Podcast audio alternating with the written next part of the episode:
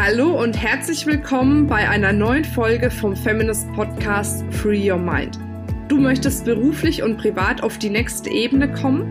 Dann ist hier genau der richtige Raum für dich, um dich von deinem Geist frei zu machen und die Abkürzung zu deinen Zielen und Träumen zu nehmen. Ich wünsche dir viel Spaß mit der heutigen Folge.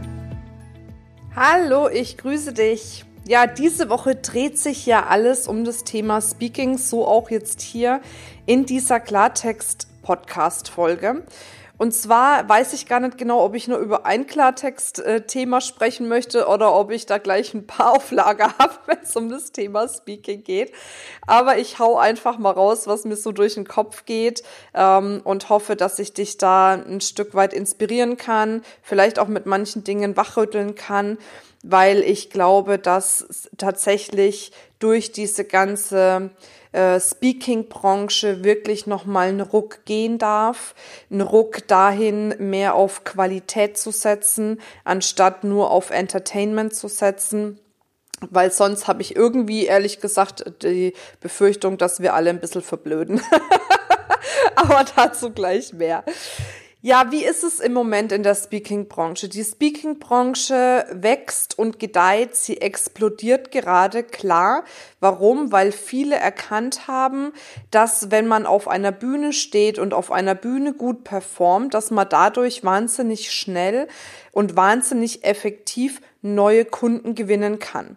Warum? Natürlich hat man eine bestimmte Autorität, wenn man auf der Bühne steht.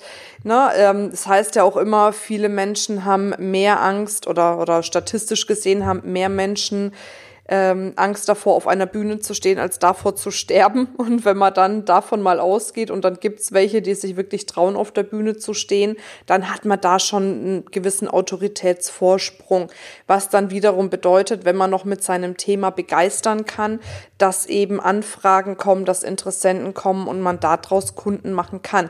Und es funktioniert definitiv auch wunderbar. Nichtsdestotrotz glaube ich, dass es ein paar Dinge zu beachten gibt, wenn es um Speaking geht. Ich meine damit äh, dieses ganze Thema Infotainment versus auch Entertainment. Also im Moment habe ich ein bisschen das Gefühl, dass Entertainment größer geschrieben wird als das Thema ähm, Infotainment. Also das heißt, Entertainment bedeutet Hauptsache, ich mache einen Haufen Witze auf der Bühne und bringe das Publikum zum Lachen ob das Thema, was ich jetzt angehe, irgendwie ähm, eine große Relevanz hat, ob das jetzt tief in ein Detail geht oder ob das jemanden wirklich bewegt, verändert, ob man einen Haufen Aha-Erlebnisse dadurch hat oder nicht, ist nicht so relevant. Ich höre auf dieses Thema bloß nicht viele äh, Inhalte geben, sondern wirklich nur das Thema Entertainment machen, weil das das ist, was die Zuhörer oder die Zuhörerinnen möchten. Und das, das sehe ich ehrlich gesagt ein bisschen differenziert. Vielleicht liegt es daran, dass ich schon seit 14 Jahren in dieser Branche bin und viel gehört und gesehen habe. Ich glaube aber tatsächlich, dass es darum gehen sollte, Infotainment zu betreiben. Also das heißt, auf der einen Seite wirklich die Menschen zu unterhalten, aber nicht nur unbedingt auf eine humorvolle Art und Weise, sondern vielleicht auf eine tiefe Art und Weise, auf eine emotionale Art und Weise, auf eine ruhige Art und Weise, vielleicht auch auf eine lautere, dominante Art und Weise, je nachdem, was zum eigenen Typ passt. Und dann aber wirklich gespickt damit, nicht nur zu sagen, ich erzähle 80 Prozent äh, der Zeit eine Story auf der Bühne und dann mache ich nochmal 20 Prozent, vielleicht so mal den ein oder anderen Tipp, vielleicht kann es ja mal jemand umsetzen, sondern letzten Endes genau andersrum, dass man eben 20 Prozent Zeit mit einer Story verbringt, die dann echt sitzen darf, die auch entweder tief geht oder humorvoll ist oder schön eben diesen Infotainment-Charakter hat, aber danach wirklich herzugehen und, und Wissen weiterzugeben, Know-how weiterzugeben, sich zu überlegen, was weiß ich denn an innovativen Dingen, die meine Zuhörer, meine Zuhörerinnen weiterbringen können. Was habe ich für Ideen? Was habe ich für Übungen? Was könnten Sie vielleicht für ein Buch lesen, noch für ein Seminar besuchen? Äh, und so weiter und so weiter. Also es gibt ja ganz viel, was man an Information weitergeben kann, um eben wirklich auch Wissenstransfer zu machen. Weil ich finde, es gibt nichts Schlimmeres, wenn man herkommt nach einem Vortrag und sagt, Mensch, der war total witzig und sich dann aber fragt, ja, okay, aber was kann ich denn jetzt daraus mitnehmen? Weil wir bekommen, wenn wir auf der Bühne stehen, das Kostbarste der Welt von den Menschen, die uns zuhören. Nämlich ist es die Zeit. Wir bekommen ihre Zeit, egal ob das jetzt 10 Minuten sind, 20 Minuten ist, eine Stunde ist, whatever, es ist völlig egal, wie lange, aber die Zeit ist total kostbar. Und damit finde ich, sollte man nicht so verschwenderisch umgehen, indem man eben sagt, naja, ähm, Hauptsache, ich habe jetzt entertained und die Leute sind irgendwie begeistert.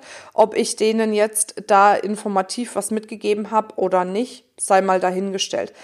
Was anderes ist natürlich, wenn man jetzt im Comedian-Bereich tätig ist. Ne? Da ist es die Aufgabe, die Zeit den äh, Leuten so schön zu machen, dass die nicht groß über irgendwelche Informationen nachdenken müssen, sondern sich einfach freuen darüber, wenn sie nochmal einen Witz hören.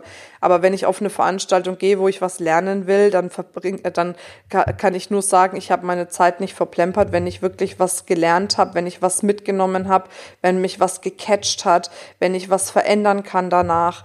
Ne? So kann ich dann sagen, okay, jetzt hat sich's für mich gelohnt. Das heißt, mein Appell an dich ist, ähm, wenn du auf der Bühne stehst oder wenn du vorhast, auf die Bühne zu gehen, Nimm dir wirklich Zeit, um eine Expertise in deinem Bereich aufzubauen.